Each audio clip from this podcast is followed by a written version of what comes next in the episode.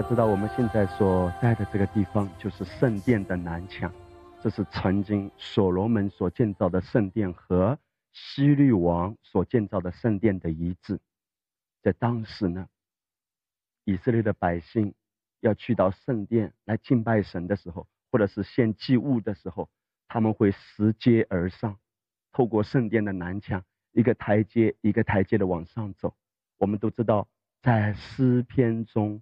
有十五篇被称为是上行之诗的，也就是这十五篇的诗篇呢，他们是在走上圣殿这个台阶的时候，一边走一边会唱出来的。我就想到诗篇一百二十七篇，圣经是这样说的：若不是耶和华建造房屋，建造的人就枉然劳力；若不是耶和华看守城池，看守的人就枉然警醒。你们清晨早起，夜晚安歇，是劳碌得来的饭，本是枉然。唯有耶和华所亲爱的，必叫他安然睡觉。我想，我们很多弟兄姐妹呢，都听过这一篇的诗篇。在第二节，它的原文含义是这样的：你们清晨早早的起来，以劳碌为饭。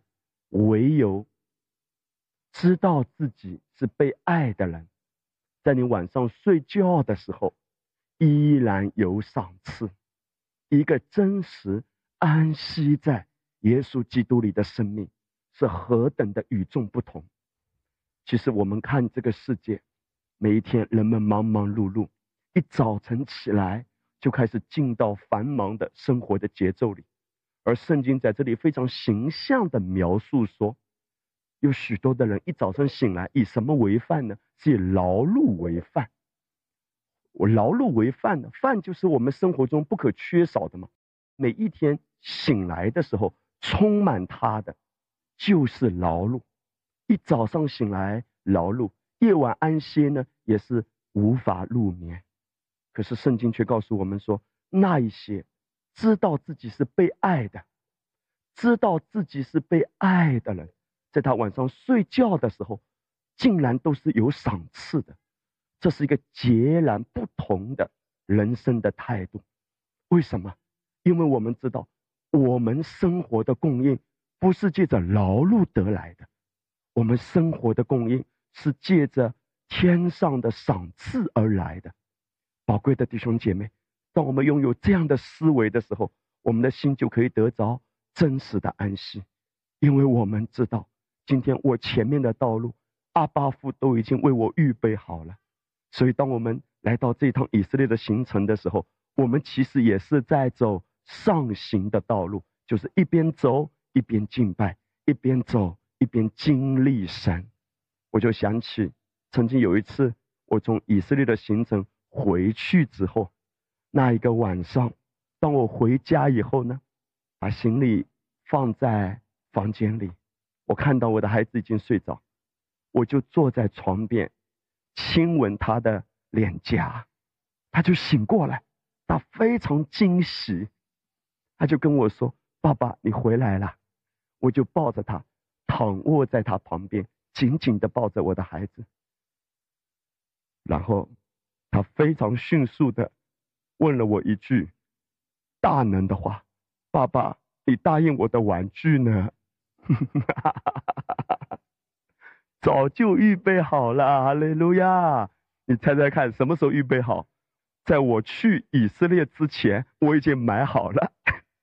神已经为你预备好了。他说：“你们看那天上的飞鸟，你们看野地的百合花。”所以今天我们要相信，天上的飞鸟和野地的百合。阿巴父都照顾的妥妥的，何况我们是他的孩子，我们要如此的提醒我们自己说：主啊，我真的是一个放心不下的人。我在很多的事情上，我是很容易牵挂的，很容易担忧的。但是今天，当我来到圣殿的南墙，我们想起所罗门的那个时代，他们一边走一边唱：唯有耶和华所亲爱的，在晚上睡觉的时候都有赏赐。宝贵的弟兄姐妹。这就是在提醒我们说：你好好睡吧。你为什么一边睡还在辗转反侧，一边睡还在牵挂天亮以后的事呢？天亮以后的事，神已经预备了。可是主啊，有时候我真的放心不下哎，有时候不是我愿意牵挂，而是那个牵挂找上我哎，那个牵挂会压制我哎，我控制不住的忧虑哎。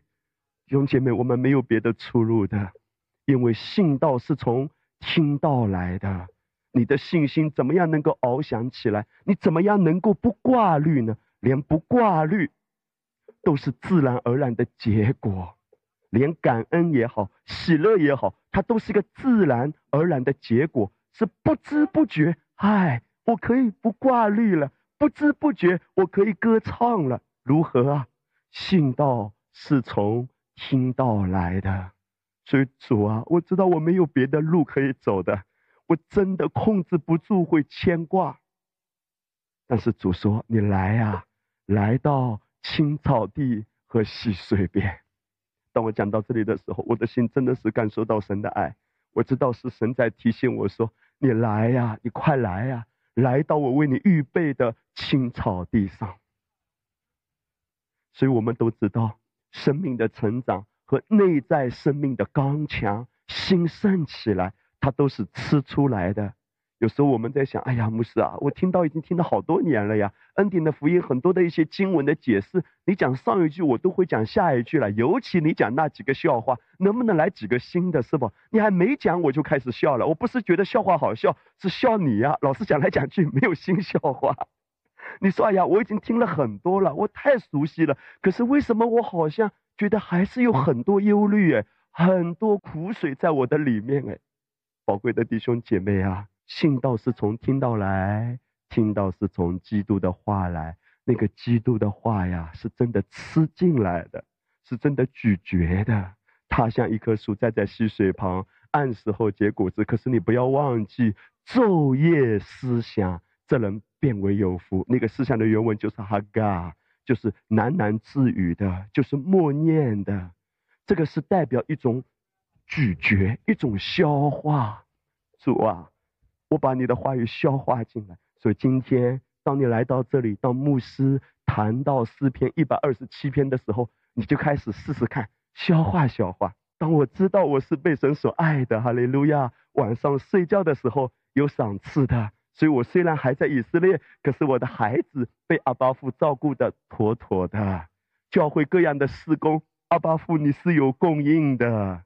我在家里的一些童工，我们教会的各个弟兄姐妹在服饰上各样的需要，阿爸，我们是你所爱的，我就相信我在这里，你依然照顾我的家、我的教会、我生命中的一切，不断的提醒自己，弟兄姐妹，这是多么的重要，我是被爱的，我是被爱的，你真实的活在这个爱的启示里，神说，走着瞧吧，哈利路亚。一切都预备好了，你还记得这个浪子吗？他回家之前，他已经预备好了一段的台词。我见到我爹爹的时候，我该说啥呢？我就做你的奴仆吧。我得罪了天，也得罪了你。你看这个台词准备的多感人呐！可是你还记得吗？还没有说几句台词，还没有说完哎，爸爸堵住他的口，说：“儿啊，你来了。”样样都预备好了，来人呐，把那最上好的袍子、最好的戒指，还有鞋子，这是代表什么？代表阿巴夫的供应，阿巴夫恢复你王的权柄，阿巴夫恢复你孩子的身份，都已经预备好了。他说：“把那上好的袍子，那是特指的，就是专门已经等在那里的，而不是说随便拿一件破衣裳，不是那一件。”那一个已经预备好的最上好的袍子，当我转向阿巴父的爱的时候，阿巴父今天要对我们说：把那已经预备好的回到国内以后所有的供应显明出来吧，把那特指的特别的爱给特别的你已经预备好的主啊，你的话语开启我，让我能够有这样的。坦然有这样的平安，当我还在行程中，我可能在牵挂一些事，我就回到你的话语中。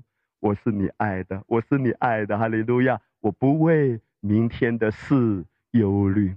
当你在职场中，在教会中等等各样的挑战中，你在牵挂明天的面试吗？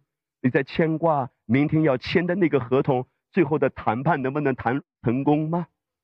你在牵挂这个孩子，他可能要去到那个学校，不知道能不能成功被录取吗？主啊，我谢谢你，无论什么环境都好，总是有恩典的。哈利路亚！几乎不照我的意思，我知道我是你所爱的，永远不会缺乏你的供应和赏赐的恩惠。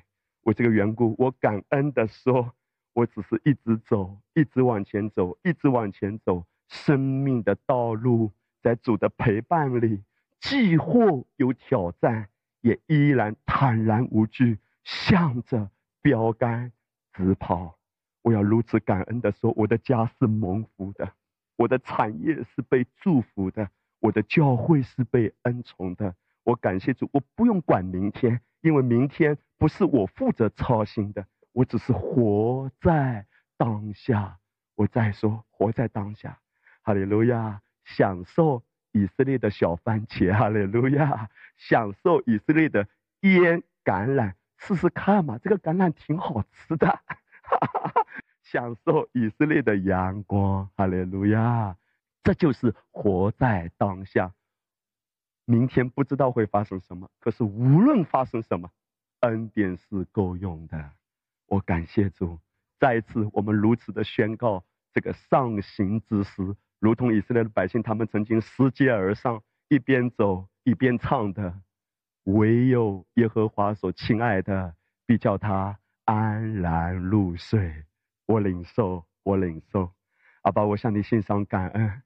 主啊，其实我们生活中一个很大的挑战，就是晚上啊，我们需要好好睡，但是有时候因为一些生活的重担，我们都睡不好了。主啊，连生活最基本的需求，竟然都那么有挑战，因为太多的重担。和为明天的忧虑压在我们的身上。可是主，当我们来到这里的时候，我们要经历到一个爱的恢复处，就是在现在。我们中间若是任何一位在睡眠上有挑战的，就在现在，我们领受你的爱，得着完全的医治，完全的恢复。我们每一位在睡眠上都被主恢复。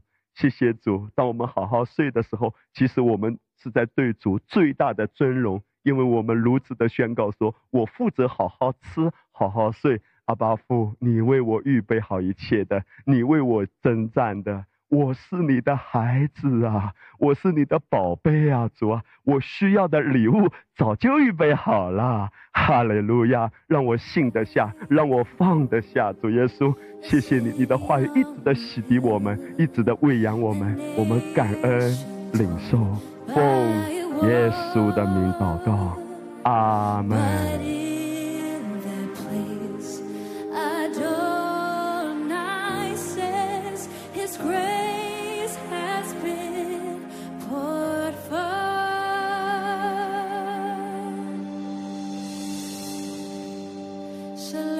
大家知道我们现在所坐的这个地方，就是大卫曾经带领四百个。跟随他的人躲避扫罗追杀的地方，所以这个洞呢就在我旁边。这个叫做亚杜兰洞。这是大卫生命中一个非常特别的季节，在这个季节中，大卫有很多的艰难、泪水。从人的角度来说，我们会感受到孤单、无助和疲乏。你看，我们刚才从山下往上走的时候，这个路有一点点辛苦。而对大卫来说，辛苦不是重点，危险才是重点。因为扫罗，容许我用这个词，像发了疯一样的要来追杀他。撒母耳记上二十二章这一段圣经就记载大卫和投靠他的四百个人，什么人呢？窘迫的、欠债的。心里苦恼的，他们躲在亚杜兰洞和周围这一带，而就在这样一个危险的环境里面，上帝怎样一次一次的拯救他、保护他，而且扶持他，直到最后让他成为名副其实的以色列的王。换句话说，上帝曾经提升一个在监狱中的约瑟，成为埃及的宰相。上帝也在很深的动力，把一个人提升起来，成为以色列的王。你不要小看一个微弱的种子，因为如果加上滚进来的大麦饼，结局就不一样了。我们今天坐在这个山坡，也如同大卫的勇士一样，刚开始，或许我们中间就有窘迫的、欠债的、心里苦恼的。圣经讲到心里苦恼的原文就是很苦、很苦涩。大卫名字的意思叫做被爱的。无论你有多苦，一旦你靠近那一个被爱的，生命就经历翻转。而耶稣基督来到这地上，无论是在约旦河洗礼结束之后，或者是在黑门山，天父一次一次的说：“这是我的爱子。”那一些曾经是最绝望、最苦恼、最无助的，因为靠近这个被爱的人，他们的一生都不再一样。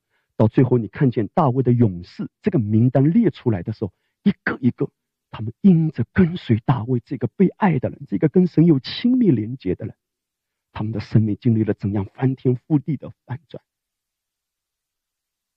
今天我们这一群的人，也是靠近主耶稣基督被爱的王子，我们在被爱的生命的影响之下，我们的生命也是发旺的。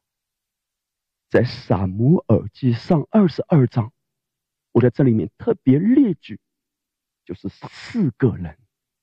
第一个人叫做多益，第二个人当时的一个祭司叫做亚西米勒，第三个人就是扫罗本身，还有一个人就是大卫。根据撒母耳记上二十二章的记载，我用一个字来总结他们。首先，我先来谈多义。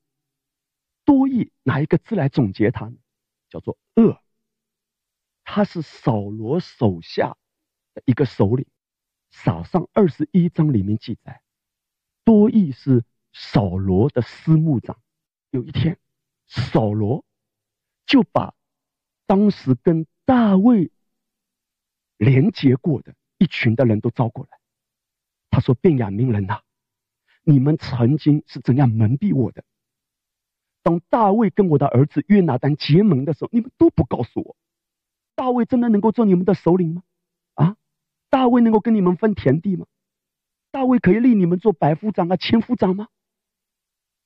所以扫罗非常愤怒，这一群的人没有站在扫罗这一边。当扫罗发出这种责备的时候，当时在扫罗的首领中。有一个人，这个人就是多疑，他站出来说：“王啊，我告诉你个小道消息，这是我当时亲身经历的。就是当大卫去寻求祭司帮助的时候，这个亚西米勒不但为他寻求耶和华，而且给他饼吃，而且把曾经击杀歌利亚的那把刀都给了他。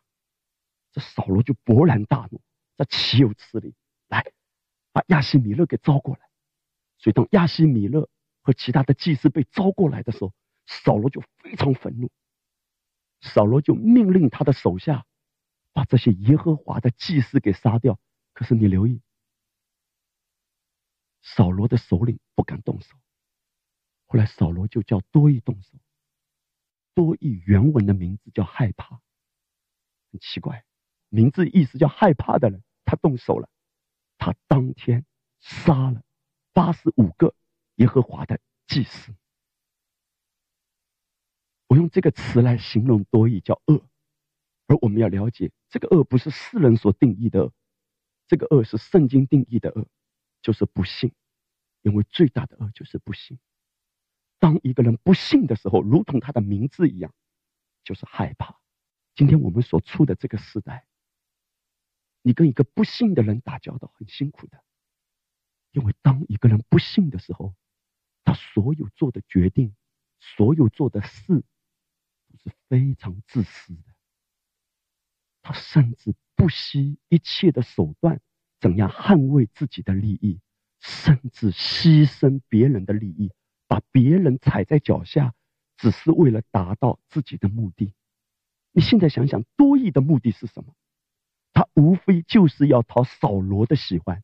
事实上，多益从他自己的感受来说呢，也是不容易嘛。为什么？因为他是以东人，换句话说，他是外邦人哎。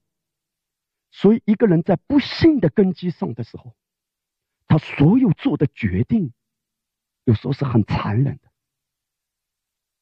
因为在恐惧里嘛，如果我不起来保护自己，谁保护我？如果我不捍卫自己的利益，谁捍卫我？你还记得吗？我们常常谈到，当一个人他的思维中觉得他是没有爹的时候，自己为自己征战的手就会伸出来。一个人一旦没有感受到他是有爹的，啊，一旦不幸啊。所有的行为上的恶就会出来的。诗篇三十七篇，他说：“不要为作恶的心怀不平，也不要嫉妒那行不义的人，因为他们如草快被割下，又如绿色的嫩草快要枯干。你当依靠耶和华而行善，安居地上，以他的信实为粮。当你看见恶人在作恶的时候，神说。”你不要心怀不平，知道吗？在职场上，在你打交道的人群中，很多根本是不幸的嘛。所以他们很多的作为，甚至在你的眼中看来，让你会非常愤怒。他占了你便宜，他夺走本来属于你的一些东西。圣君却提醒我们说：“不要为这些作恶的心怀不平。主啊，我怎么能够不心怀不平？我怎么能够放得下？”神在这里提醒说：“又当以耶和华为乐，他就将你心里所求的赐给你。你的生命中有没有一些不公平的遭遇？你想到那些事，你很愤怒。多疑这样的人，他不单追杀大卫。”连只是帮助过大卫，哪怕只是给大卫一点点饼吃，哎，亚西米勒和其他的祭司，多疑都是与虎为常，作恶多端中国形容一个人作恶到极致的时候，就说丧尽天良。多疑亲手杀了八十五个耶和华的祭司，而这些祭司只不过曾经只是给大卫一点东西吃。这一群人中，亚西米勒这个祭司的儿子亚比亚，他逃到大卫那里。虽然他自己在逃难，可是他对逃到他这里的亚比亚他说：“你放心，我必保护你。”你看见信和不幸的差别吗？一个不幸的人，他所有的手段都只是捍卫自己；而一个信的人，他自己也在危难之中，但是他说：“我尽全力要保护你。”一个信的人，虽然他自己有缺乏，但是他说。我靠着主的恩典施恩于你，哇！我们怎么样能够在挑战中很愤怒的时候，我们可以转向耶稣呢？神说：“以他的信实为粮，就是你真的吃他的话为粮啊，粮就是食物。说啊，如果我不是每天吃你的话语，不是每天把你纯净的灵粮吸收进来的时候，我根本没有力量往前走。我想想，我公司里那一些人。”我想想，我家族里可能有一些的人，让你苦读，让你失望，让你愤愤不平。主啊，我怎么去面对这些脸孔？主说：“以我的信实为粮，你每天吃什么？如果不是把他的爱和他的话吃进去，你根本无力去面对这一个。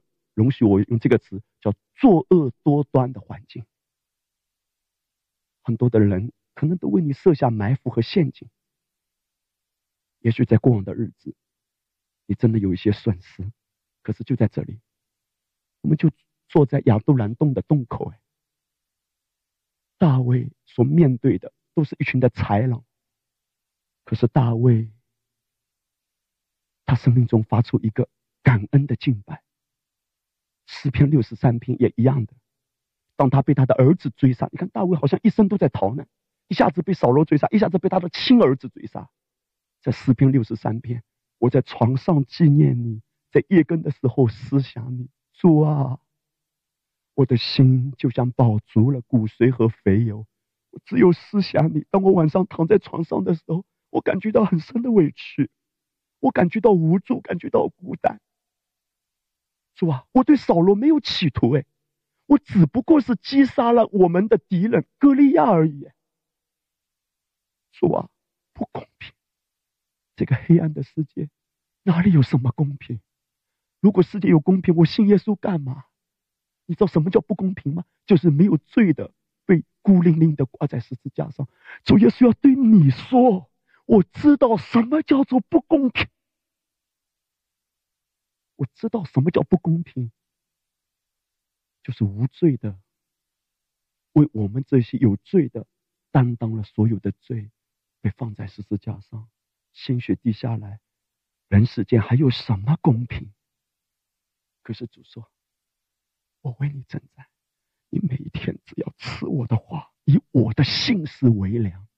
你不要为那些作恶的心怀不平。我为你征战，神倒不一定让那些伤害你的人来向你道歉，甚至你一辈子也不愿意见到他，神都接纳你。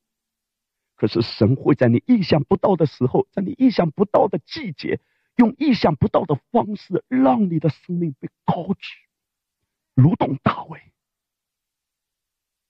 所以《撒母耳记下》第三章六就记载，当大卫家和扫罗家征战的时候，大卫家日渐强盛，扫罗家日渐衰落。你只要来吃喝他的道，他一定为你翻转。只要你信靠他。现在我们来讲第二个人，亚西米勒。我用一个字叫“忠”，就是忠心的“忠”。亚西米勒名字的意思是什么？就是王的兄弟。我们知道有荣耀的君王，而亚西米勒本身是祭司，意思是他是跟王有亲密关系的人。你知道忠心，它都是个果子，唯独你跟神有亲密的关系，你才能真正的忠心和勇敢。爱里面没有惧怕，你不能逼自己忠心，你也不能逼自己勇敢。在爱里面，你自然就忠心，你自然就信实。因为你以信实为粮，你也自然能够流出勇敢的生命。你看，当亚西米勒被召见过来的时候，扫罗问他说：“你为什么帮助大卫？给他饼子，给他刀。”亚西米勒回答王说：“王的臣仆中有谁比大卫忠心呢？他是王的女婿，又是王的参谋，并且在王家中是尊贵的。”然后到十六节的时候，扫罗怎么说？他说：“亚西米勒啊，你和你父的全家都是该死的。什么叫黑白颠倒呢？就是忠心的人是该死的，邪恶的人反而是可以升高的。如果我们对这个世界有指望的时候，其实我们不知道，我们已经走错方向了。当你扎根于基督的时候，不代表没有挑战的。”当你忠心的时候，不代表没有危险，因为仇敌很不甘心。而我们也知道，忠心是扎根于基督的结果，连接于王能够有的生命的流露。今天我要如此说：当你对神的话忠心，不代表没有挑战，不代表仇敌不记恨。可是你还记得彼得怎么说吗？他说：“如果真的有冲突的时候，福音是不可以妥协的。听从神，不听从人是应当的。甚至希伯来书里面讲到说，他们都是因着信，虽然眼睛没有看见他们想要的那个结果，可是因着信，他们羡慕那更美的家乡。今天你的忠心不是为了看得见的回报，你的忠心是为了永恒的基业。”甚至你不是为了那个奖赏，只是因为在被爱里，你知道这是主的心意，而奖赏它是一个自然而然的结果。我告诉你，一个真正知道是神的眼睛在看着我，而不是做给人看的这样的人，他自然就能忠心。你今天在一个公司里，你忠心不是为了讨老板的喜欢，因为老板可能不知道。可是人看不见的时候，你依然忠心。神知道，知道吗？神会回报那些忠心的人。哈利路亚！我现在讲第三个人，就是扫罗。扫罗，我用一个词，叫昏了头脑的昏，他是一个昏君。什么叫昏啊？昏的意思就是迷失。可牧师啊，很有意思的，他曾经解释中文的迷。迷是什么？下面是走字底，上面呢十字架，然后打了一个叉。他说：“当你把十字架打了一个叉的时候，你就迷失了。什么意思？当你不认定十字架的完工，当你没有仰望主耶稣的爱，开始自我筹算，你不认定十字架爱的完工，你的生命就会迷失，就会昏掉。也许你环境不顺利，可是你依然有平安如江河，因为十字架的完工已经给了我一切的供应，我不焦虑。扫罗呢？为什么他会昏？”什么样的人会昏？箴言书十四章三十节：心中安静是肉体的生命，嫉妒是骨中的朽烂。心中安静是肉体的生命。原文的意思是安静，原文 melope，它也可以翻译成安息、平静，而且也可以翻译成医治。当你心中安息的时候，是肉体的生命，什么意思？就是你你的身体都会得到健康，你的身体会有活力。当你心中安息，身体都有活力；而嫉妒是骨中的朽烂。当你嫉妒的时候，你就迷失了，你就昏掉。扫罗的人生中充满了斗争，大卫的生命充满了依靠。大卫无论怎样被逼迫，他没有断开跟神的连接，而扫罗呢？当环境不顺利的时候，其实大卫没有企图哎，但扫罗因为里面没有根，看到了吗？一个有根没根的人，生命的差别很大的。诗篇十一篇第三节，根基若毁坏，艺人还能做什么？今天你我也是艺人啊，你我都是艺人啊。但是一个艺人如果没有扎根在基督这磐石上，你也会动摇的。什么叫动摇？你也会被世界的潮流推着走，不知不觉你开始跟别人比较了，开始有不安全感。我告诉你，上帝绝对不会拿你的蛋糕去分给别人，上帝绝对不会牺牲给你的利益去祝福别人，他永无止境，只是你忘了跟他要。扫罗，你怕什么？如果神若帮助你，谁能动你的位置？不是大卫动你的位置，是魔鬼的谎言进来了。你以为大卫夺你的位置？无论在教会还是在职场，如果神要把一个位分给你，如果神要把一个平台给你，如果神要把一个影响力给你，谁都动不了你。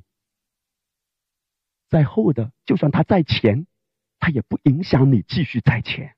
你的依靠，你的根基是基督。神提升别人。如果你仰望基督，告诉你，一点都不会让你受任何影响，而你只会越来越蒙福，越来越蒙福。你说牧师，问题是如果蛋糕只有那么一点呢？那你信不信上帝超自然的祝福，各样的恩宠超过你眼见仅有的这一块蛋糕？听好，上帝的恩宠比你眼睛看得见的蛋糕更大。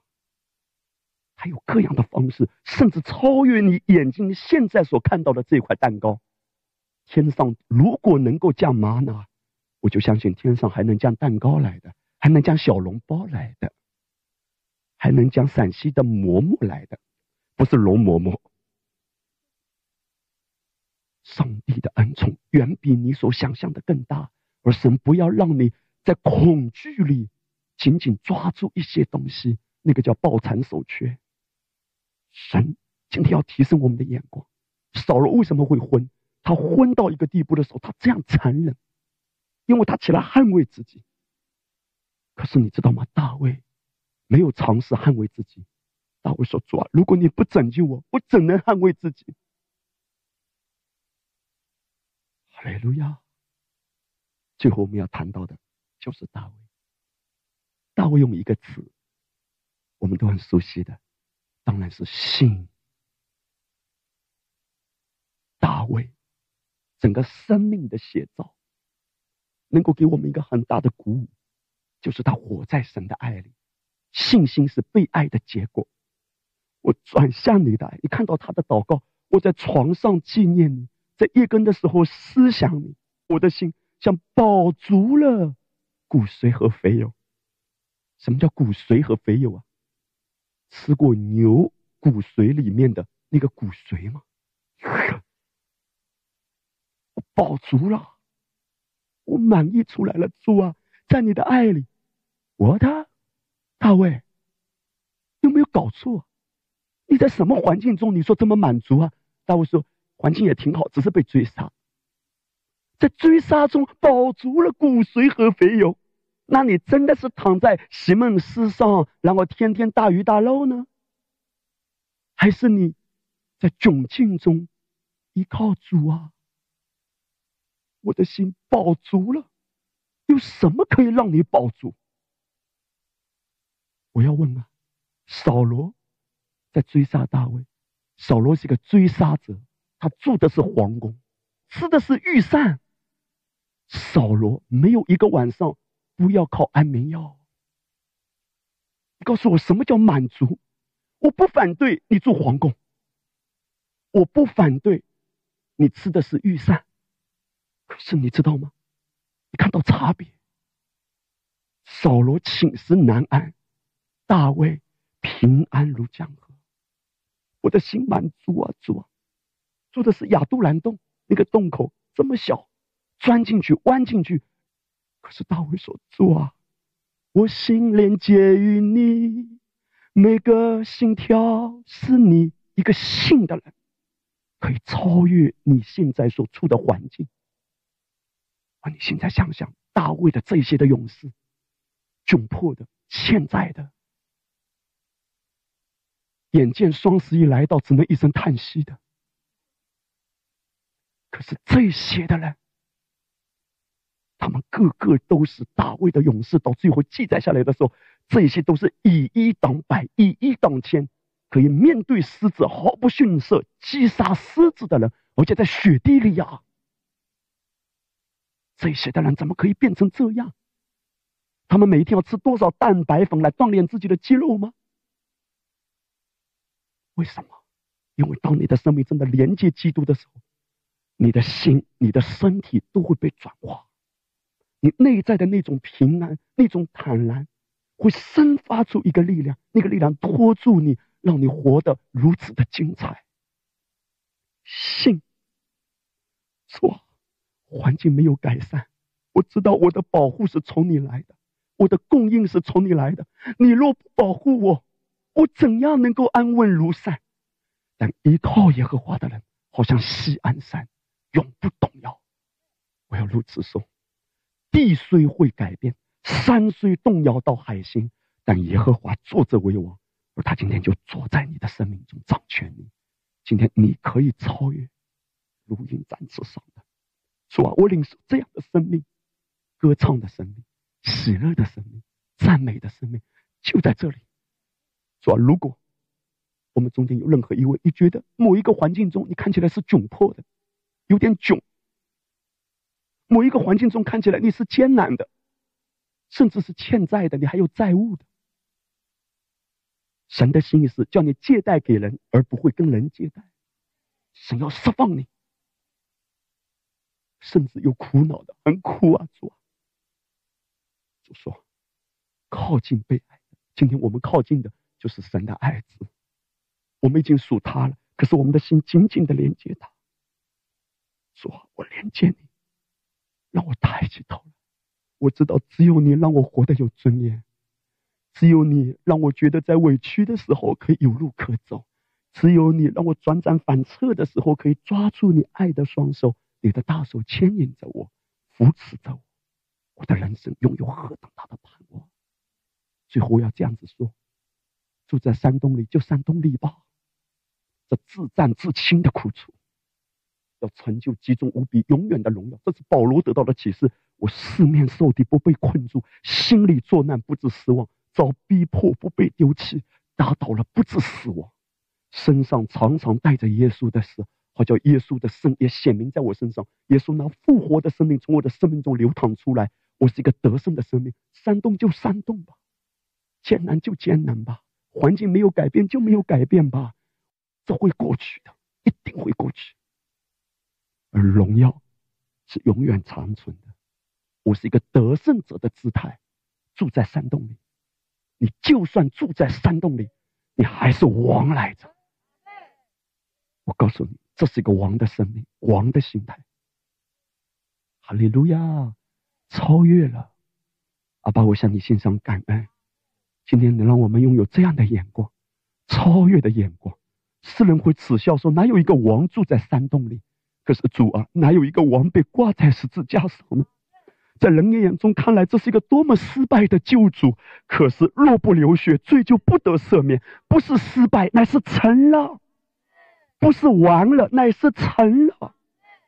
主啊，今天几乎我们有暂时的艰难，可是这些艰难无法让我们被压制住心里的喜乐，因为我的喜乐不随着环境而改变，我的喜乐是从救恩的泉源，我里面的基督而涌流出来的。就在今天，你擦亮我们的眼睛，明亮起来，明亮起来，明亮起来。什么环境都好，算不了什么。就算我们的家中还有一些的人让我们揪心，就算有一些的环境让我们沮丧，主啊，我再次扬起脸来，因为你的脸光照我们。就在这里，我们就像大卫的勇士一般，当我们靠近那属天的被爱的神独生爱子的时候。主啊，我们这一些原本可能是窘迫的、欠债的、心里苦恼的，我们个个都要成为勇士的。谢谢你，谢谢你，就是现在，我们不看自己现在是多么的渺小，不看自己现在是有一些窘迫，就在这里，主耶稣，我们领受这样的爱的启示。当我看见我是王的生命，亚杜兰洞根本不能吓死我们。谢谢你，主啊，这反而是提升我们靠近阿巴夫胸膛的跳板。就在最深的洞地中，我的生命海阔天空。感谢主，奉耶稣的名祷告。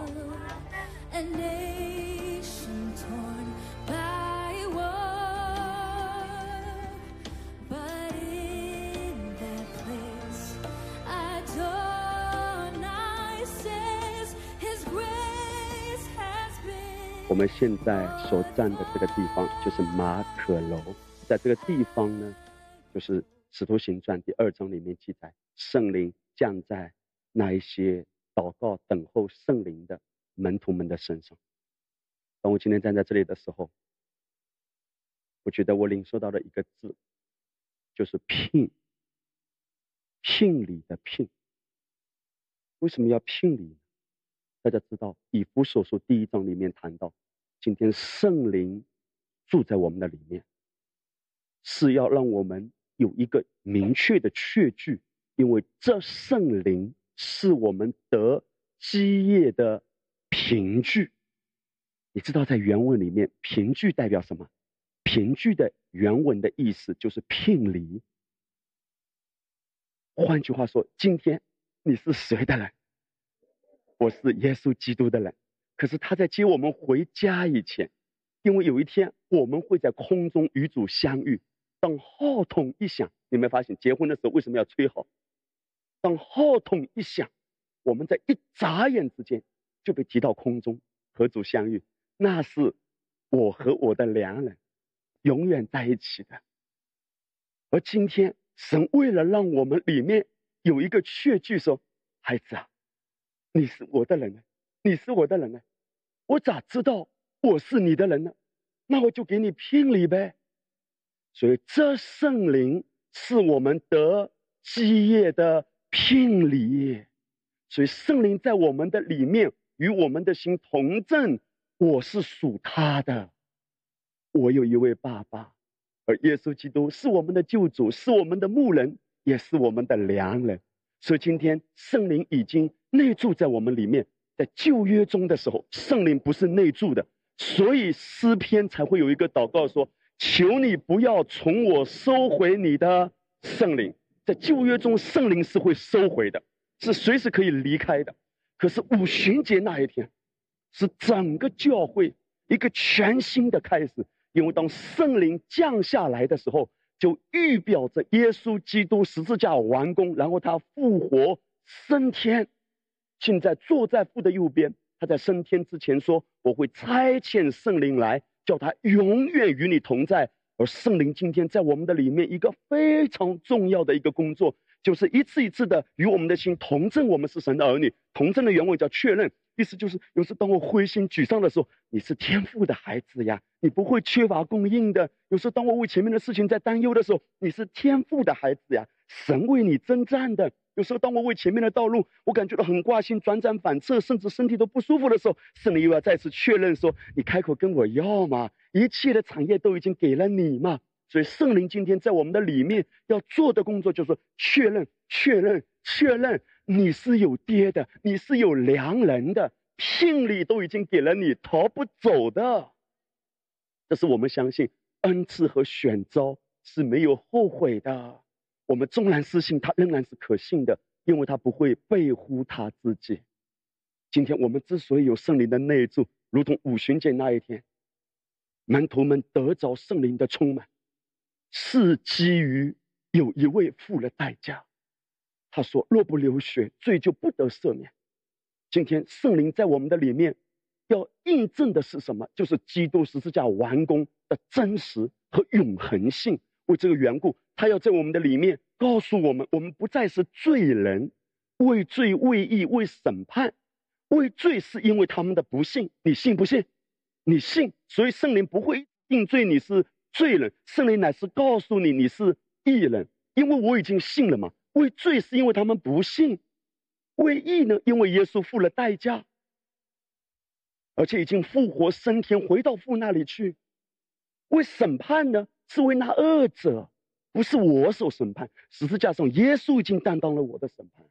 今天圣灵在我们的里面来提醒我们：你是义人，你是有聘礼的。跟你旁边的人微笑一下，跟他说：你有聘礼的。哈利路亚！非常有意思的，犹太人，传统的犹太人，他们要男孩子要聘女孩子，男孩子要娶女孩子的时候。会给对方聘礼，你知道有几样聘礼吗？九样。而圣灵今天住在我们的里面，就像聘礼。大家知道圣灵的恩赐是几样？九样。而圣灵的果子，它表现出来的仁爱、喜乐、和平、忍耐、恩慈、良善、信实、温柔、节制，几样？九样。不是圣灵九果，原文是圣灵的果子一个，但是它有很多的表现。圣经记述的是九样，看到了吗？这个跟犹太人的观念。是符合的，因为他们要娶一个女孩子的时候，是九样的聘礼，而更奇妙的是什么？传统的犹太人，当他娶女孩子之前，他先给聘礼，然后什么时候娶呢？他们不是商量好时间的，他是会突然来到女孩子的家，既然聘礼都改了，你随时要预备好哇。传统的犹太人他们会这样子做的，他告诉他们说大概在什么时候，但是不会告诉你具体什么时候。我会突然来到你家，然后直接把你娶走。哈利路亚！当我们今天站在这里的时候，哇，在马可牧师的楼顶上，呵 呵马可楼，你了解？我们今天提醒自己，圣灵，谢谢你住在我里面。你是我最知心的朋友，而最重要的是，这是我得基业的凭据，告诉我说我是有良人的，我不是孤单的，而我有一天也是会回家的。至于哪一天呢？随时都可能。今天也许啊，有些时候我们讲到要背题，我们可能依依不舍。哎呀，那个地方还没去呢，以色列才来两次呢。那荣美的家比这一切都更荣美、更好的。哇，弟兄姐妹，今天我们的里面真的要有平安如江河。我们被提醒，我们不是孤单的。哇，我得着了何等荣耀的产业啊！而今天圣灵在我们的里面，就是不断的向我们揭示，我们得着的家有多么的荣耀，我们得着的产业有多么的丰盛。一个姐妹啊，我们在聊的时候，她问这个问题，我觉得很好。她说：“不是啊，我们不是说十四下已经完工了吗？为什么我们还会说这是耶和华的征战？征战不是已经结束了吗？为什么还说这是耶和华的征战？好像听起来感觉征战还没结束，所以当困难来的时候，上帝还要去征战。哇，这个问题问得非常好。我们如何理解？当我们面对挑战的时候，我们说这是耶和华的征战呢？”怎么理解这句话？首先，这句话有错没错？没错。那这样不是矛盾吗？不矛盾。大家知道，当我们谈论到救恩的时候，三位一体的上帝是同工的，圣父预备救恩，甚至成全救恩，圣灵施行救恩。换句话说，今天我们谈论我的挑战是耶和华的征战。不是否认十字架已经完工，圣父预备了救恩。两千年前，耶稣基督道成肉身来到我们中间，然后他最后背上十字架，并且被挂在十字架上，他完成了救恩。可是他差遣圣灵来住在我们的里面，是要把他完成的工作向我们施行，如同水库的水已经蓄满了，但是你要不要把阀门打开？领受那个水流到你的家里，这个就是你要不要跟圣灵同工？因为圣灵的工作就是把已经满的水库引到你生活的每一个领域里面。所以，当我谈到说这是耶和华的征战，我的意思是指圣灵把十字架已经完成的工作写明在我孩子的这个挑战上，这是耶和华的征战。所以我们谈论这是耶和华的征战，不是耶稣要再死一次。或者耶稣还没有完工，而是说已经完工了。但他把那个完工的祝福显在我的财务上，所以我的财务是耶和华的征战；显在我的健康的部分，这是耶和华的征战。哇哦，这是圣灵的工作，圣灵就是施行已经成全的救恩之功。水库的水已经蓄满了，所以圣灵就是来问我们说：来跟他领受啊，跟他领受吧，要不要嘛？要，哈利路亚。这是为什么？他要得着我们的舌头。在五旬节那一天，门徒们都被圣灵充满，他们说起别国的方言来。原文里面方言也是指灵语。你了解？就像我们的一只手，方言的恩赐像什么呢？就像大拇指，你的这只手只有大拇指可以非常灵活的触摸每一个手指头。别的任何一个手指头触摸彼此的时候都是没那么灵活的。换句话说，方言祷告就像大拇指。当你方言祷告的恩赐在运作的时候，你生命中其他的圣灵的恩赐都很容易被启动起来的。先知性的恩赐被启动起来，信心的恩赐被启动起来，哇，翻方言的恩赐被启动起来。这是为什么神先透过他们的舌头彰显这个圣灵的恩赐？他们像火一样的燃烧着呀，因为圣灵如火焰的舌头降到他们身上，然后启动他们的恩赐。与此同时，圣灵也内住在他们的里面，证明你是艺人，证明天父的爱子完成了工作，你已经得着了产业，也运行感动，把这个产业一一的落实在我们的生命中。与此同时，还启动他的恩赐。借着我们的舌头，你会发现啊，你整个生命越来越敏锐，哦，越来越有信心。当我们跟圣灵同工，当我们跟圣灵亲密的时候，需要把看到那样，阿爸看到那样的，哇，产业都彰显出来，哈利路亚，智慧都倍增出来，真的。你里面如果有一些忧虑啊、压抑的时候，当你在灵里运行、运行。哇！圣灵的活水会把一切的灰尘重担都冲掉，你会发现你全人都清神。今天我们站在马可楼的时候，我们提醒自己：我里面有基业的凭据，我里面有宝贝的圣灵，他是三位一体真神第三个位格，是神来着的，他不是一个能力，更不是哦某一种玄之又玄摸不透的。他就住在我们的里面，是我们最知心的朋友。跟他说话，哈利路亚，亲近他，而他无所不知。为什么我还要跟他祷告？因为亲密的关系都是要沟通的。哈利路亚。所以让圣灵来帮助我们，随时随地的在灵里祷告吧。无论什么挑战，无论什么忧虑，什么重担都好，小巴看到那样，阿爸看到那样的，可以很温柔的跟他亲近，一边走一边淋雨祷告的，一边走一边歌唱的。有时候，当我教会中面对一些挑战，我可能一边在开车，或者一边在坐车。阿爸，小巴看到那样的，欧巴看到了，也是我听到关于一个不太好的消息。哎呀，心中又有重担了。小巴看到那样的，谁是谁在，都转向他，他会帮助你，帮助你活水涌流。你会发现挑战还在，我的心境已经不一样了。感谢主，亲爱的阿爸，我向你感恩。借着你爱子所完成的救赎之功，圣灵今天住在我的里面。谢谢你，主啊，每一天都引导我，提醒我去经历进入。一切完工所带给我的产业，我一样都不落下的来领受了。也谢谢你借着方言祷告的恩赐，让我生命中其他的一些恩赐都被开发出来，都被彰显出来。哈利路亚！谢谢你主啊，我们活在这个世上，我们确实需要很多从你而来的智慧，才能应对各样的挑战。我们感谢主，我们赞美主，恩典永远是够用的。帮助我们每一个宝贵的弟兄姐妹，更多的依靠圣灵的大能大力，而活出得胜有余的生活。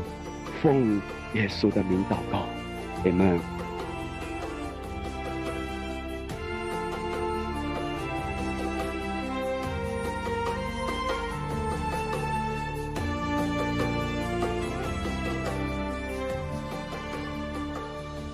我们现在所站的这座山呢，就是黑门山嘛。我们相信，这是耶稣曾经带门徒登山变相的地方。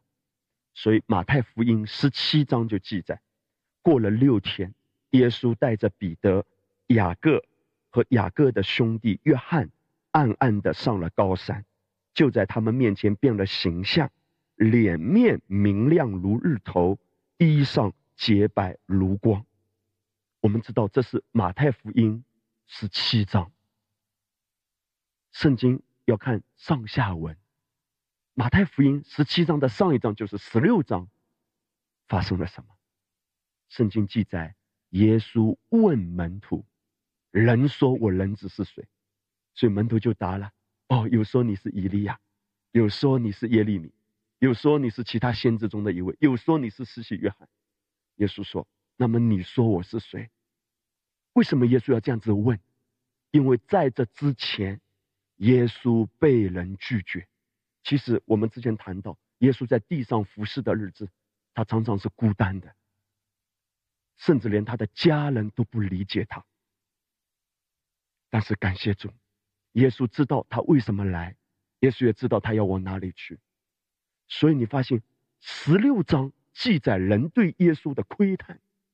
包括一直以来人们对耶稣的拒绝，但是到十七章的时候，为什么十七章耶稣要带着门徒从凯撒利亚腓利比，然后来到我们现在所站的黑门山，而且耶稣在黑门山上经历了一个神迹，就是登山变相。神迹是从人的角度来看，从神的角度来看呢，这本来就是他的真相本相而已。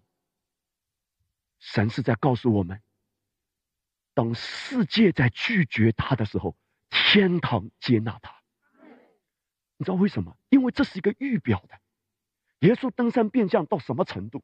他的脸面洁白发光，他整个衣服都洁白，所以这是一幅天堂的荣美的景象，在地上让人看见的。耶稣是在告诉我们说，当地上的人在拒绝的时候。他在天国中是什么样子的？在十七章的第一节，过了六天，耶稣带着彼得、雅各和雅各的兄弟约翰，暗暗的上了高山。中文翻译成“暗暗”，在原文里面是说自己的人上了高山。其实圣经在这里面谈到的中文翻译的不是非常恰当，好像给人感觉，嗯，是偷偷的感觉。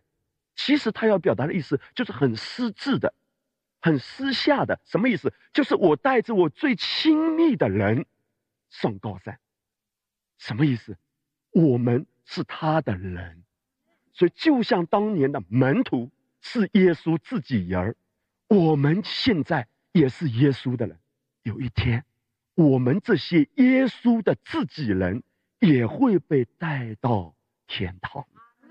所以，登山变相，从属灵的预表来说，今天你知道，我们在这个世界上，我们跟随耶稣，你真的跟随耶稣，你真的认定纯正的福音，你也会像耶稣当年一样被拒绝。可是不要紧，耶稣向我们显明他真正的样子，他暂时放开他在地上肉身的外在，让人看见。真正神荣耀所发的光辉，神本体的真相的时候，这是世界上的人无法想象的一种画面。这是门徒们都惊讶。你看到后面，门徒们都惊讶。门徒们看过耶稣很多神迹，门徒们看过耶稣是瞎眼看见、瘸腿行走，包括死人复活，但门徒们没有看过耶稣那个真正属天的荣光绽放出来的时候，门徒们都讶异了。你看到了吗？连物质都在被转化了，因为衣服本来是别的颜色，在那一瞬间，衣服都变成白色。也就是说，这种物质的东西在属灵界随时被转化。这是为什么水可以变酒？这是为什么你体内的肿瘤可以超自然的消失？这是为什么你的结石可以没有任何疼痛的完全的被清空？超自然的，在荣耀中，一切的物质都可以被转化的。在属灵的预表中，我们可以看见。我们这些属耶稣的他自己的人，有一天也被带上去，而不是带到高山上了，而是带到高天了。哇！我们期待，我们预备自己领受那一刻的到来。所谓的预备自己，就是在地上活着，受洪恩和所赐之意，在生命中作王，而且每一天知道耶稣随时会来。有末世论的思维的时候，你就不会计较眼前的患得患失。今天神让我们活出跟世界不一样的生命，如何活出？你看见你的未来是多么的荣耀，而这一些是世人所没有的。因为这是预表，有一天我们在天堂的景象。而你发现，在那一刻的时候，以利亚和谁啊？旧约中的另外一位人物，摩西显现，然后彼得就说：“哇！”我们在这里搭三座棚，一座给摩西，一座给以利亚，一座给耶稣。我现在问，请思考一下：彼得怎么知道他是摩西？彼得怎么知道他是以利亚？圣经没有记载，他们说我叫摩西，我叫以利亚，没有哎。我告诉大家，因为这是预表天堂的景象。当你到天堂的时候，你会自然的就知道，他就是摩西，他就是大卫，他就是以利亚。你会自然的知道，他是你哪一个好多代以前的长辈。突然，你的奶奶走过来，敲敲你的脑袋，小子终于来了。当然，在天堂里我们都很年轻了，在天堂里，你自然而然的就会知道是谁啊。现在你知道我要跟你说什么？在天堂里，如果有任何一位弟兄姐妹，你曾经失去过孩子的，就是流产。我非常阿门，屏幕是说的，在几年以前，我听到屏幕是讲这句话，哇，我真的感觉到圣灵一个极大的力量在冲击我。屏幕是他只是。在讲到的时候顺道一提，可是这句话我知道，生命是极大的安慰。我屏幕是说，如果你曾经流产过，因为我和师母，我们曾经孩子有流产过。屏幕是说，这个孩子在天上，耶稣亲自抚养他。有一天你到天上的时候，你自然就知道他是谁。而在天堂里是不再有忧伤的，不再有泪水的，所以你不用绝望，你不用叹息，神是要来安慰我们。第三节的时候，忽然有摩西、以利亚向他们显现，同耶稣说话。这是旧约中两个最具代表性的人物。律法的代表就是摩西，先知的代表就是以利亚。那么以利亚也是代表什么呢？律法的恢复者。因为当整个以色列百姓在背逆神的时候，在荒凉的时代，旧约的先知就是恢复神的律法，在他的百姓的中间。第四节的时候，彼得就开始回应了，他就对耶稣说：“主啊，我们在这里真好。如果你觉得合适的话，我们要不要这样子做？我们在这里搭三座棚，一座为你，一座为摩西，一座为以利亚。”圣经另外一个福音书记载。在耶稣登山变相的时候，其实在这之前，门徒们都在睡觉。门徒们在睡觉，躺在地上的时候，也是另外一种变相，你知道 也是另外一种变相。耶稣在登山变相，门徒们也在睡觉变相。然后耶稣发光，摩西、以利亚显现的时候，彼得挖挖鼻子，然后挠挠脑袋瓜，彼得就开始不问自答。还是要正好正好，嗯，摩西在这里，以利亚在这里，我们就搭三座棚，因为当时他们在过祝棚节，这是以色列几大节气中最欢乐的节日，他们会用树枝搭成一些的棚，一起来欢庆。换句话说，在彼得的思维里，他把耶稣、摩西、以利亚列为同等。你知道吗？世界上有很多别的宗教。他们接受耶稣是先知，他们接受耶稣是一个很好的老师或者拉比，但他们不相信耶稣是救主。有这样一种说法：你跟别人传福音，别人说：“哎呀，耶稣是挺好的，哇，他是一个很好的道德家，他是一个很好的导师。”当人这样讲的时候，容许我用这个词：世界上没有比这种观点。更无知的自相矛盾的说法了，什么意思？耶稣怎么是一个道德家？哪有一个真正有道德的人会告诉你说我是神的儿子？他要么就是个骗子，要么就是他是一个真理。你不相信他是真理，你不相信他是救世主，然后你还认为他是有道德？他怎么可能有道德呢？突然有一天在大街上你碰到有一个人抓住你的手，我是人类的救主。你说哇，我觉得你是全人类最厉害的道德家，你是最有道德的，你是最有水准的，你是最好的老师，老师要言传身教啊。你是一个撒谎的人啊！如果你不相信耶稣真的是救主，他就在不折不扣的撒谎。当然，我们都知道答案，他是真实的救主。而彼得呢，在那一刻，他把耶稣贬低了。他超越万有。今天我们要说，我们到底依靠耶稣到什么程度？我把耶稣当做和我朋友差不多的水平的时候，我一定不会先来找耶稣的。我有困难的时候，可以找朋友，可以找弟兄姐妹，甚至可以找牧师或者找某一个人，但是我不会先想到耶稣。因为对我来说，耶稣不是唯一的救主的时候，我就可以搭三座盆说：“来，你跟摩西和以利亚差不多。以利亚代表谁？先知。所以今天教会中有这样的弟兄姐妹，当他面对需要的时候，他可以找哪一个？哇，有先知性恩赐的人，哇，先知恩高运行的人，来来来，给我发个预言，来来来，啊，帮我掐一掐。当然。属灵的话不这样说，你为我祷告祷告。那其实原文的意思，我给他翻原文的意思，就是你给我掐一掐，我跟这个女孩合适不合适？你给我掐一掐，这笔生意要不要做？当耶稣被列为跟摩西和以利亚先知同等的时候，阿巴父不干了，因为他的独生爱子不可以这样被贬低。你知道今天？恩典福音就是单单高举耶稣，我绝对不是反对弟兄姐妹彼此祷告，我也是不反对我要为弟兄姐妹祷告。身为一个牧者，没问题。可是你在寻求别人祷告的时候，你的动机也好，心态也好，思维也好，很重要的。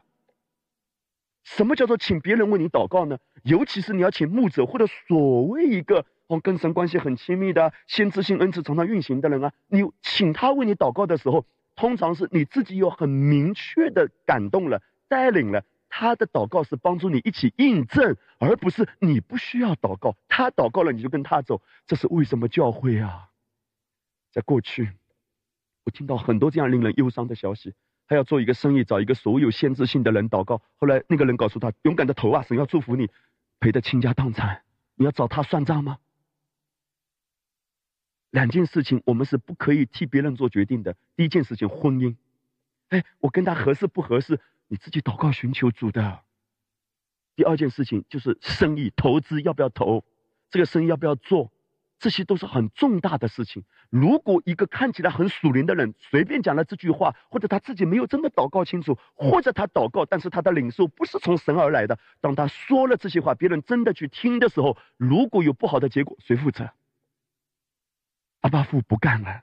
第五节，说话的时候啊，突然有一朵明亮的云彩遮盖着他们，又有声音从云彩里出来说：“这是我的爱子。”我所喜悦的，你们要听他，不是听他们，是听他。唯独耶稣，唯独听耶稣。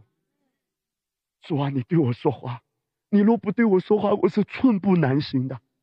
唯独听你，这是为什么？今天我们谈到，我们不在律法之下，我们不再是听摩西了，我们不再是听先知了。哇！我是听主耶稣。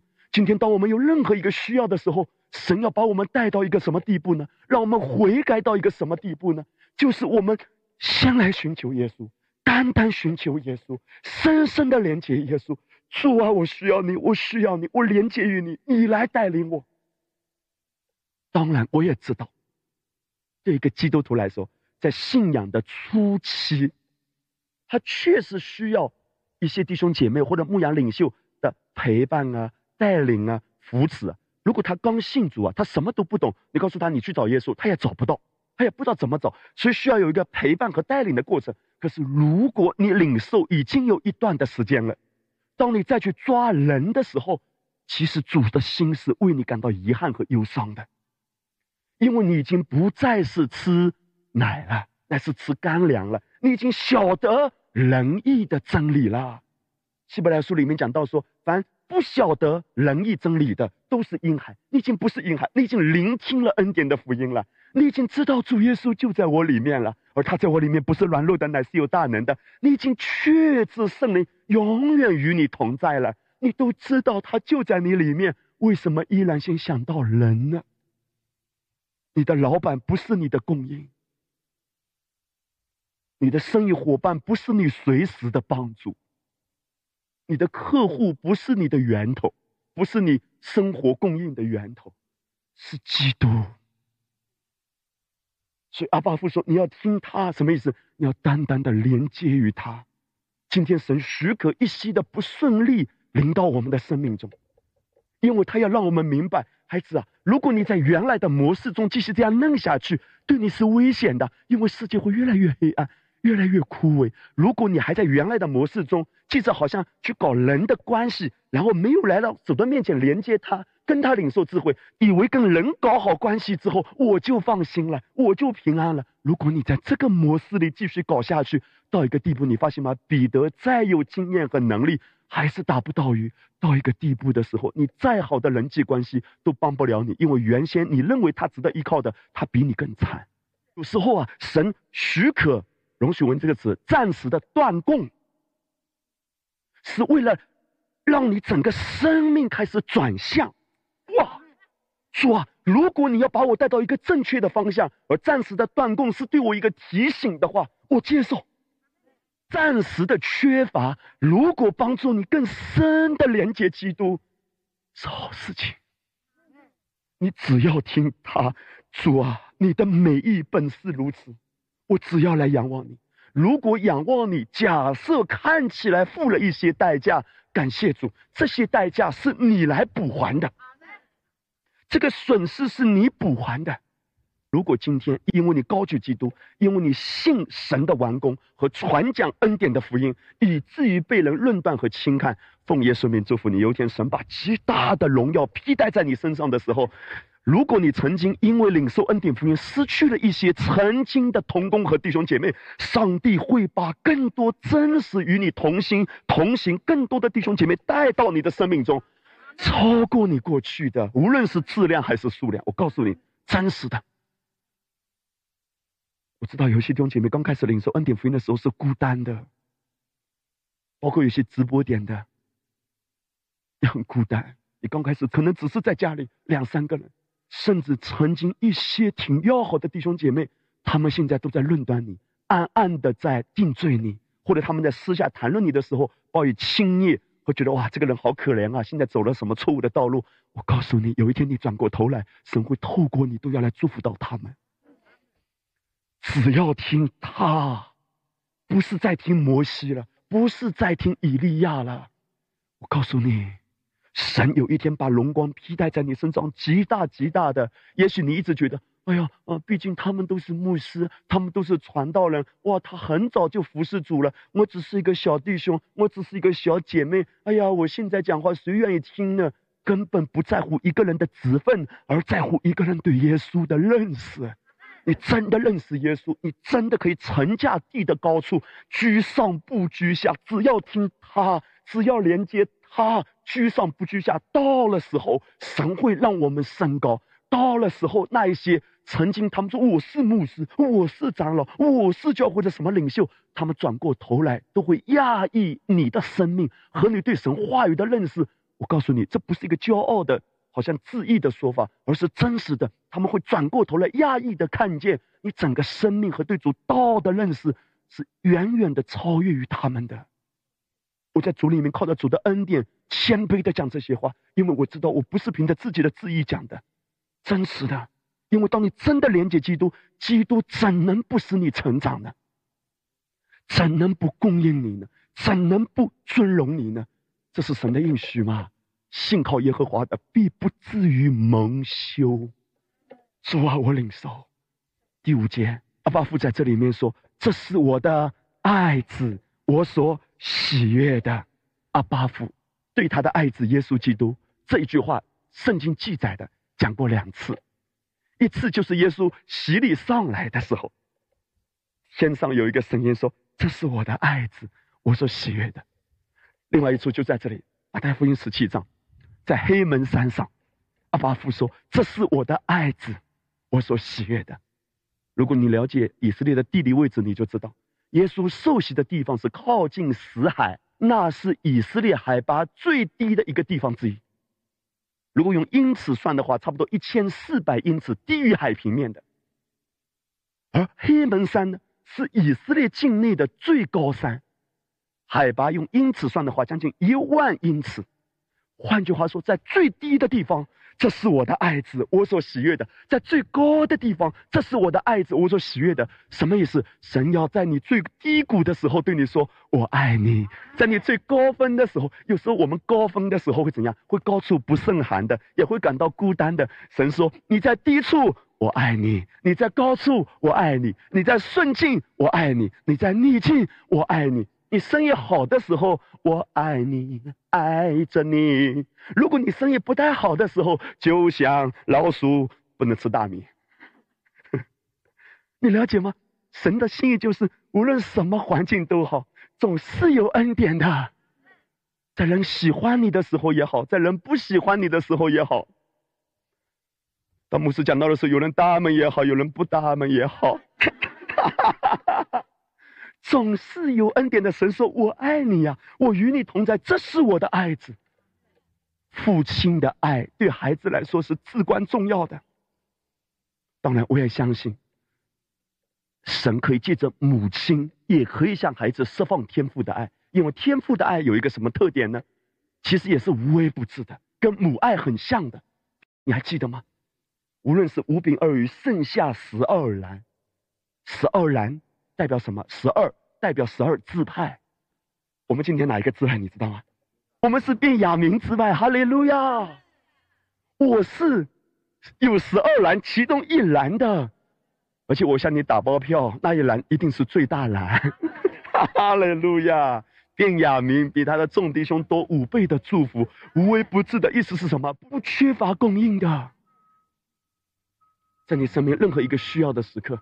神只是要得着我们的心，他说：“你要听他，你要听他。”到第六节开始，门徒们听见就伏伏在地，极其害怕，耶稣近前来摸他们说：“起来，不要害怕。”他们举目不见一人，只见耶稣。圣经说门徒们都害怕，伏伏在地，因为耶稣登山变相之后，那个荣光还在他身上。门徒们从来没有见过这种场景，他们的害怕是反映出他们的一种敬畏。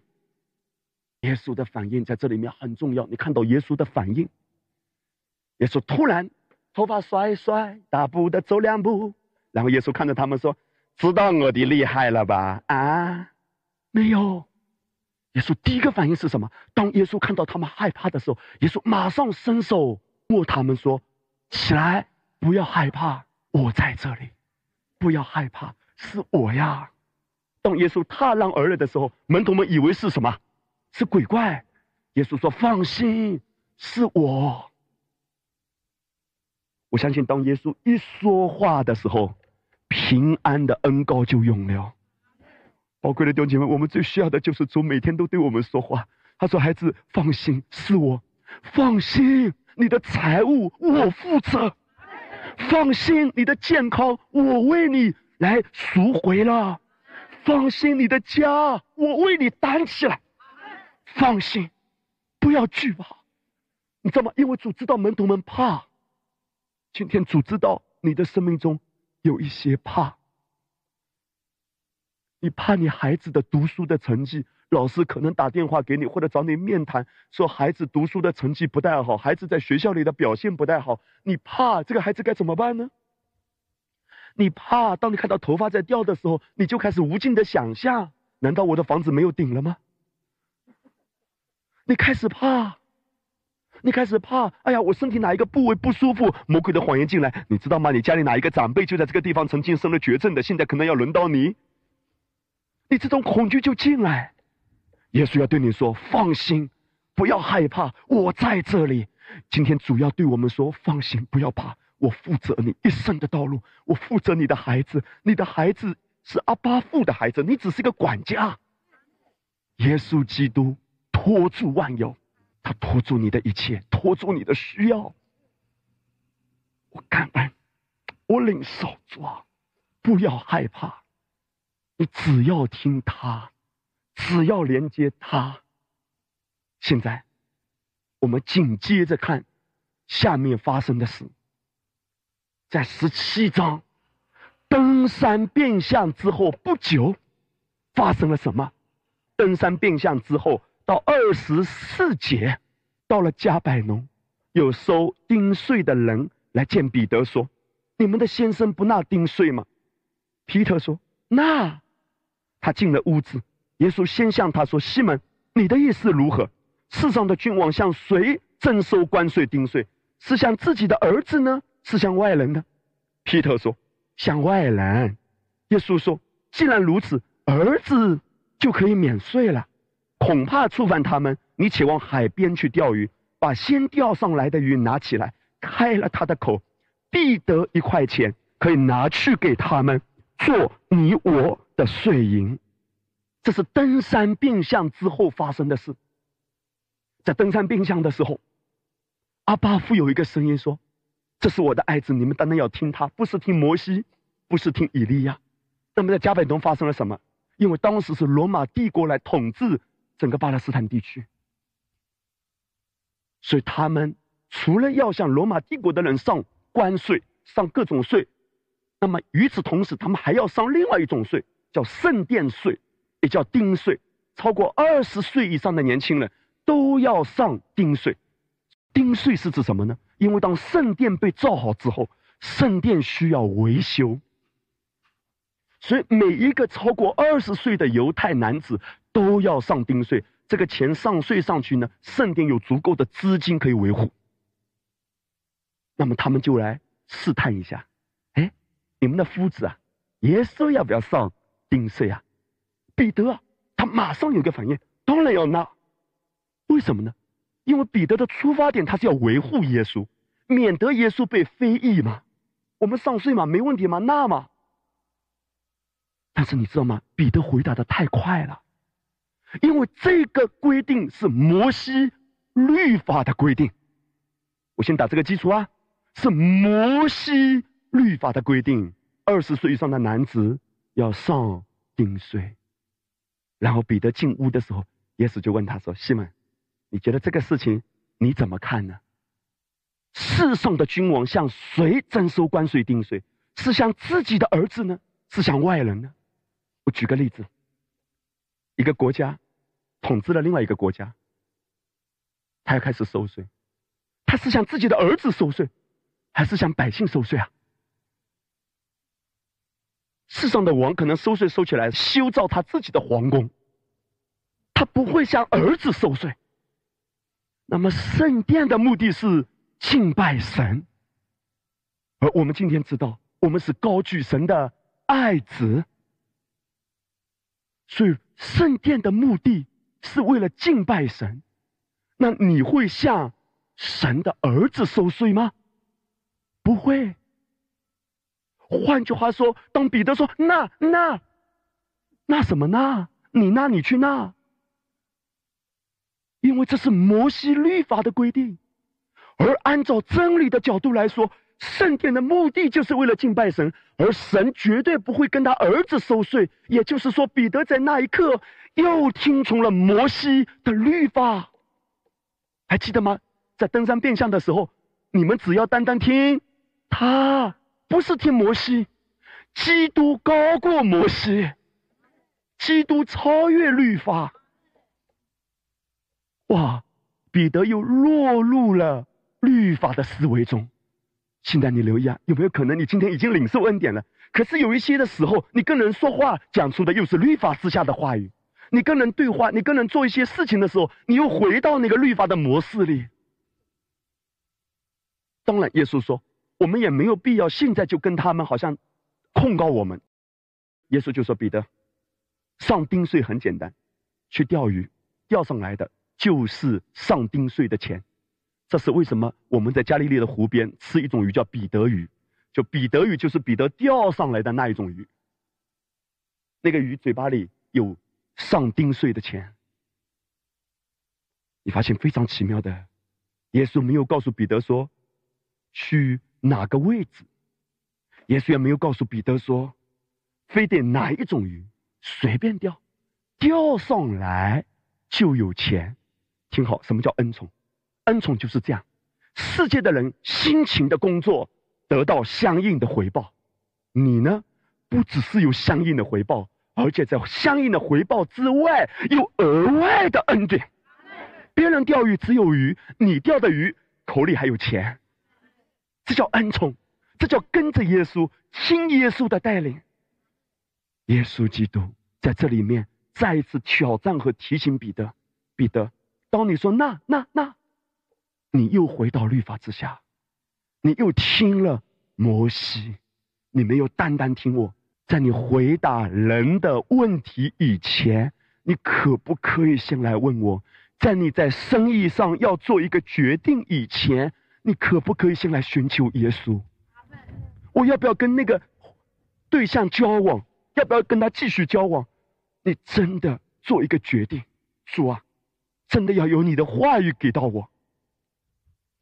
因为许多的苦水，许多的泪水，都是因为自己随着自己的想法做了决定，到最后走了很多的冤枉路。什么是信仰？信仰是先寻求基督。你看彼得在这个地方。他又凭着自己的经验，因为他知道自己要上，所以他就凭着自己的经验回答：要那。你没发现，当耶稣刚呼召彼得的时候，耶稣没有这么小气的，这个小气是引号的。耶稣可以容许彼得有很多的自意啊，很多的骄傲，容许他。可是当耶稣越来越深的要得着彼得的时候，耶稣就越来越清晰的指出，在彼得的一言一行中，哪一些部分依然在律法之下的。还在听摩西的。今天我要如此说：我们的生命中有很多的时候，没有领受到更大的供应；我们的生命中很多的时候，我们只得到了那好的，却没有得到那更上好的。为什么？因为我们凭着自己的经验和能力，已经可以得到好的，但是你只是满足于好的吗？主要对我们说：你容不容许我可以在你生命中成就更上好的？你的经验、能力、你的聪明、你的人脉，已经可以让你的生活很好。但是主说，如果你里面有一个期待，说主啊，倘若还有更好的。倘若还有比我想象中更不可思议，甚至照着神的应许说是我眼睛未曾看见、耳朵未曾听见、心里都未曾想过的，那么我是愿意的。主说：“那你就先来寻求我吧。”哈利路亚，那也没问题。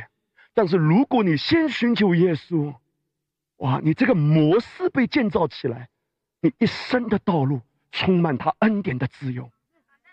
那是丰盛的生命之后更丰盛的生命，我感恩啊！耶稣没有说我来是要叫你得生命，句号没有，我来是要叫你得生命，并且得着。说啊，便雅明自拍的我们，更丰盛的生命，更丰盛的健康，更丰盛的喜乐，更丰盛的自由，更丰盛的生命的涌流。唯独一件事，让我听耶稣，让我听耶稣，这是阿巴父。忍不住在荣耀的云彩中发出的一个呼唤，他说：“孩子们呐，我的孩子们呐，门徒们呐，Peter、约翰、雅各啊，等等这些神的百姓们呐，听我的爱子吧，单单听他吧。娱乐八卦不能够真正喂养你，不能够让你变得有属天的智慧。世界上一切的学问知识能够让你的人生挺好，但是如果你要更好，单单听耶稣。”哇，主啊，你给我这样的恩典，你给我这个属灵胃口的转化，我们还是要谈到这个部分，弟兄姐妹，因为讲来讲去，无论我们在以色列任何一个地方讲到最后，单单要耶稣的，就在黑门山上，耶稣的登山变相是要对我们说：“我是你智慧的源头，我让你的人生容光焕发。”主啊，给我这个恩典。让我听到你的话语的时候有这种属灵的饥渴，给我这个恩典。当我听到你的话语，我便觉得有力量。当我听到你的话语，我的里面像海绵一样的吸收啊，吸收啊，领受啊，领受啊。而且我更领受一个恩典，当你的话语进来的时候。就在我的生命中产生一个奇妙的功效，就是我的整个生命真的开始被转化了。哈利路亚！我的所言、所行、所思、所想，我所做的决定、所行的道路，越来越靠近阿巴父的心意，越来越跟基督的完工是一致的。那是真实的，在生命中做我。谢谢主耶稣，哈利路亚！祝福每一位弟兄姐妹。阿门，阿爸父，我向你献上感恩，主啊，我们领受，再领受，在这个地方登山变相的时候，你在告诉我们说，没有别的第二条路的，唯有听耶稣的。主啊，有时候我们听了我们会疲倦，听了会厌烦，听了我们有一种骄傲的熟悉感。可是主，我不只是要得到这些知识的，我继续领受这个启示。主啊，今天早晨你把我们带到这里来的时候，来弟兄姐妹，把手放在心口，跟牧师有一个祷告，我这样子为自己祷告，你们也跟牧师来说，一起来说，亲爱的阿爸。我为自己有一个领受，单单听你的爱子，帮助我有一个专注的力量，就是不被世界的学问给欺骗和蒙蔽。我仰望基督的时候，我会看见洪恩怎样涌流进来。我紧紧的连接基督啊，享受天父的爱，更丰盛的生命。奉耶稣的名，阿门。